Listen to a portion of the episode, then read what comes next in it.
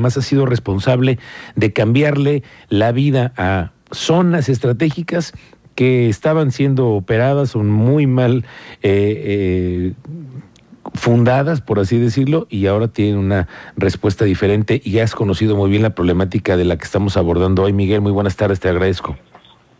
Muy buenas tardes, Tocayo, ¿cómo estás? Qué gusto saludarte a ti y a tu auditorio. Igualmente, gracias. Tú has sido un funcionario público durante muchos años y conoces las tripas de cómo funciona el gobierno municipal y este tema no es para ti ninguna cosa ajena de cuando ustedes tienen recorridos con el alcalde, de cómo observan temas como este, ¿no? Los fraccionamientos que no han sido entregados, ¿cómo lo ven desde el gobierno ustedes?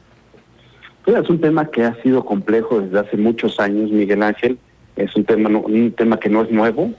Eh, lamentablemente las normas con las que contábamos eh, no, nos, no nos ayudan a, poder eh, recibir los fraccionamientos. Es un tema que implica a tres actores, que es el municipio, son los desarrolladores los vecinos.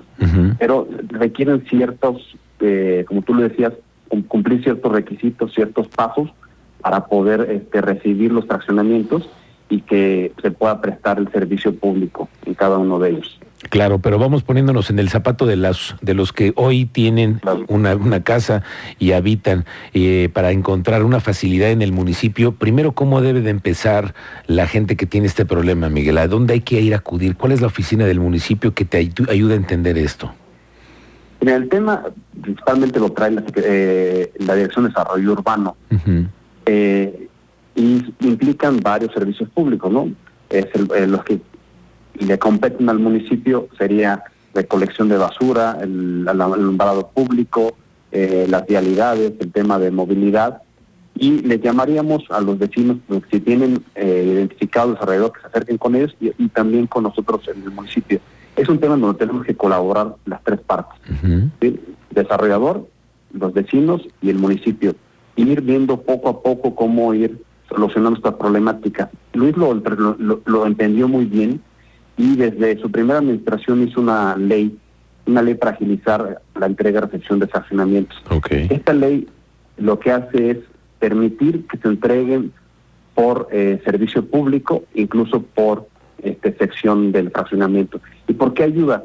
Porque muchas veces, porque antes de esta norma que eh, hizo Luisa, bueno, que promovió Luis hace algunos años, tenía que entregarse todo el fraccionamiento. Entonces imagínate fraccionamientos enormes y que tienen todos estos servicios públicos que estoy mencionando. Una forma para facilitarlo es dividir los, los servicios públicos y las, fracción, las secciones. Ahora bien, empezamos a trabajar con las cámaras, por ejemplo, con Canadevi también con los desarrolladores, y seguimos viendo que es complejo el tema de la entrega y recepción. Por eso nos volvimos ahora a acercar con los diputados eh, panistas, eh, con Manuel Pozo, y logramos algunas reformas al código urbano que nos van a facilitar aún más la entrega y recepción. ¿Qué hicimos en estas, con estas reformas?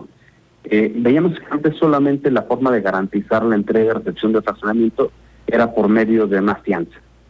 Tú sabes, este, es muy complejo de ejecutar las fianzas y ahora con esta nueva norma que fue aprobada hace algunos 15 días, ahí ya hay seis tipos distintos de garantías el municipio puede eh, utilizar para facilitar esta entrega-recepción en estos seis tipos de garantía, entonces ahí ya hay seis esquemas para salir adelante, porque luego las asociaciones de vecinos no están de acuerdo, es difícil llegar al consenso, tú lo sabes, cuando hay problemas además con la vivienda, si no tienes completamente la entrega por el desarrollador, ahora imagínate que te pongas de acuerdo con dos vecinos, que luego es complicado. Entonces, es con esta reforma, seis tipos de garantía, por ejemplo, danos tres para entender un poco de qué garantías el municipio ya recibe para hacer a cambio de una fianza?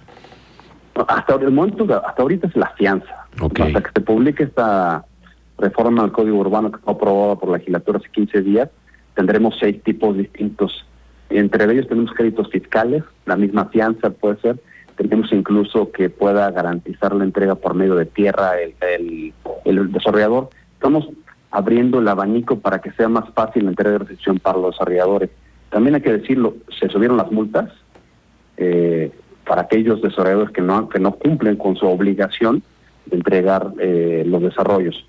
Eh, y en fin, eso por una parte, la, la, parte legal, legislativa, y también hemos tenido meses de trabajo con Canadevi, que hay que agradecerle al presidente José Guerrero, toda la disposición, y con muchos desarrolladores para pues, poner en la mesa las mayores facilidades en beneficio de los ciudadanos y ir entregando estos, estos fraccionamientos. Oye, Miguel, ustedes más o menos como autoridad tienen una idea, un padrón de cuántos fraccionamientos estamos hablando en estas circunstancias?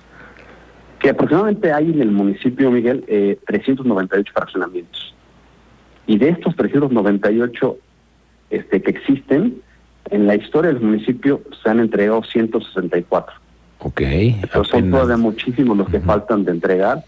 Y, y bueno, el objetivo es pues, ir avanzando para eh, beneficiar al ciudadano, que es nuestro fin último. Oye, tú como funcionario, danos, una línea hacia dónde, cuando tenemos un problema de estos, eh, hay que direccionarnos eh, a, la Secretaría de Desarrollo Urbano, ¿es en donde tenemos que hacer el primer paso? Sí, yo llamaría a los ciudadanos, este, si lo gusten, hacerlo a esa secretaría o también con, con un servidor, vamos, podemos recibir perfectamente solicitudes y nosotros al interior eh, vamos viendo cuáles son los pasos que tenemos que dar junto con ellos y los desarrolladores, a ver cómo sí en cada uno de los servicios públicos.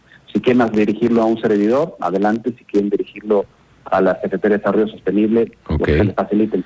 La petición de Luis a nosotros, a un servidor y al gabinete es cómo sí. Y vamos a buscar todas las formas sabidas y por haber para que se puedan ir entregando sus fraccionamientos. Porque fíjate, Miguel, eh, el tema de tener de vecino a un predio como estos que no están entregados, que no tienen los servicios completos, una pues nos pone en riesgo, ¿no? Nos, nos, nos ayuda a contribuir a la contaminación visual, a la contaminación ambiental, obviamente disminuye el valor de las propiedades cercanas, ¿no? No te ayuda en nada como vecino tener algo así. Y además, pues tú no sabes en qué van a estar haciendo la vivienda, qué tal que están haciendo temas ilícitos, pueden estar lavando dinero, tú, no, tú no tienes si tienen algún tema de tráfico de personas, ponemos en riesgo muchos, muchos otros factores, ¿no? Si no está ver, perfectamente identificada esta propiedad. Claro, por supuesto. Y por eso, digamos, eh, porque queremos que todos los queretanos tengan servicios públicos como lo merecen, por eso es la petición del alcalde de trabajar este, hasta donde tope para que se vayan recibiendo esos fraccionamientos. Ese es uno de nuestros grandes compromisos, Miguel, y este, estamos seguros que cuando concluya el próximo año la administración del BIS, este, este número de fraccionamientos va a ser mucho más amplio del que te mencionó. Oye, estos fraccionamientos que han estado revisando recientemente, yo he visto al alcalde que ha, de pronto se aparece en una tarde en un fraccionamiento en donde les arreglaron las áreas verdes o les eh, cumplieron con el tema de la seguridad, las cámaras, la iluminación. ¿Son esos fraccionamientos o son solamente los que están entregados? Digamos, estamos, hemos estado trabajando también en los condominios donde Luis ha hecho algo muy importante que nunca se había eh, hecho que gracias a un acuerdo cabildo le permite entrar a los condominios y hacer algunos servicios eh, en ellos. Pero sí, eh, nosotros como administración solamente podemos intervenir, podemos poner recursos públicos en aquellos fraccionamientos que han sido entregados. Por eso, el llamado es a que nos entreguen. O sea, porque de lo contrario no podemos nosotros prestar el servicio público porque estaríamos eh, eh, implementando ese recurso público en recurso privado. Entonces me explique, Tocayo. Claro, es que... Por eso el llamado pues, es que nos ayudemos todos, desarrolladores, eh, colonos y el municipio, para que juntos podamos ir eh, entregando cada uno de los servicios públicos. Y el llamado es a los desarrolladores también que nos ayuden este, a hacerlo más fácil, porque bueno, al fin y al cabo ellos también tienen una responsabilidad hacia quienes vendieron.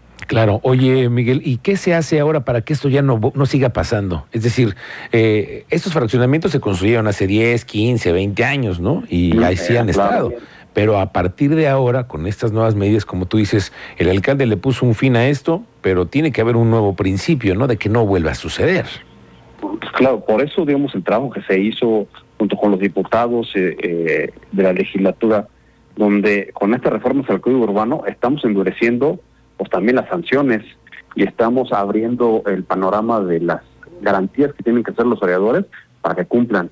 Antes nada más era la fianza, ahora ya hay seis tipos distintos. También le estamos dando facilidades a los municipios porque no solamente es un problema de Querétaro, es un problema de varios municipios.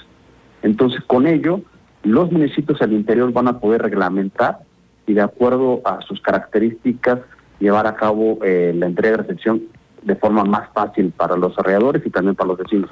Es decir, creo que esta norma, estas reformas al Código Urbano, este, nos van a ayudar mucho para que en lo subsecuente ya no nos encontremos en las problemáticas que nos encontramos cuando nosotros llegamos aquí a la administración municipal. Claro, porque entonces ahora sí los desarrolladores que están en este momento pensando en un negocio tienen que adherirse al nuevo código urbano. Y este, entonces, de acuerdo con lo que tú vienes viendo en la agenda de los diputados, ¿podría ser ya publicado en los próximos días? Bueno, la publicación, este, eh, la verdad que tenía que platicar a ver dónde se encuentra Ah, actualmente, pero necesitamos la promulgación y ya posteriormente la publicación en la, en la sombra de Arteaga. Para recordarte un poco el tema de las multas, antes era de 100 veces eh, la UMA, ahora lo pasamos, se pasaron a 10 mil, a 10 mil veces la unidad de medida y actualización. De 100 a Es decir, 10 mil. No, pues es 100 un, a 10 mil. es un cambio significativo para que la vuelvan a pensar los desarrolladores que no Oh, vayan a hacer eso, ¿no? Así es, o de hasta el 20% del valor comercial de los inmuebles. Ok. Bueno. sí, sí buscamos que ya no vuelva a suceder esta cuestión. Ok, Miguel Parrodi, déjanos un número en donde los ciudadanos que pudieran tener un caso así, que créeme que tenemos muchísimos, eh, te puedan tener un contacto contigo. Sí, te doy, doy mi número sin ningún problema, este Miguel, eh, 442-219-7935. Ahí estoy a tus órdenes. Muy bien. Miguel Parrodi, pues Perdón, te Miguel. agradezco un poco de esto. Re- nos, nos repites tu número, es 442-219. 7935. 7935. Te saluda Cristian Lugo. Es que hay mucha gente mm, con, con, con duda y pues para poder canalizar a tu equipo y les puedan también poder aclarar tanto. Este es mi teléfono, cosas. digamos, este es mi teléfono eh, particular. Estoy a sus órdenes. Muy bien. Te agradezco Gracias, mucho, Miguel. Miguel Parrodi, que nos des eh, el, tu número. En la confianza de nuestro auditorio se queda para que puedan ayudarnos a resolver tipo de dudas, sobre todo que existen muchas. Te agradezco mucho, Miguel Parrodi. Estamos pendientes. Muchas gracias a ti, Miguel Ángel. Un fuerte abrazo, Cristian, también, y a tu auditorio. Gracias, Gracias. Es el coordinador del Gabinete Municipal, Miguel Parrodi.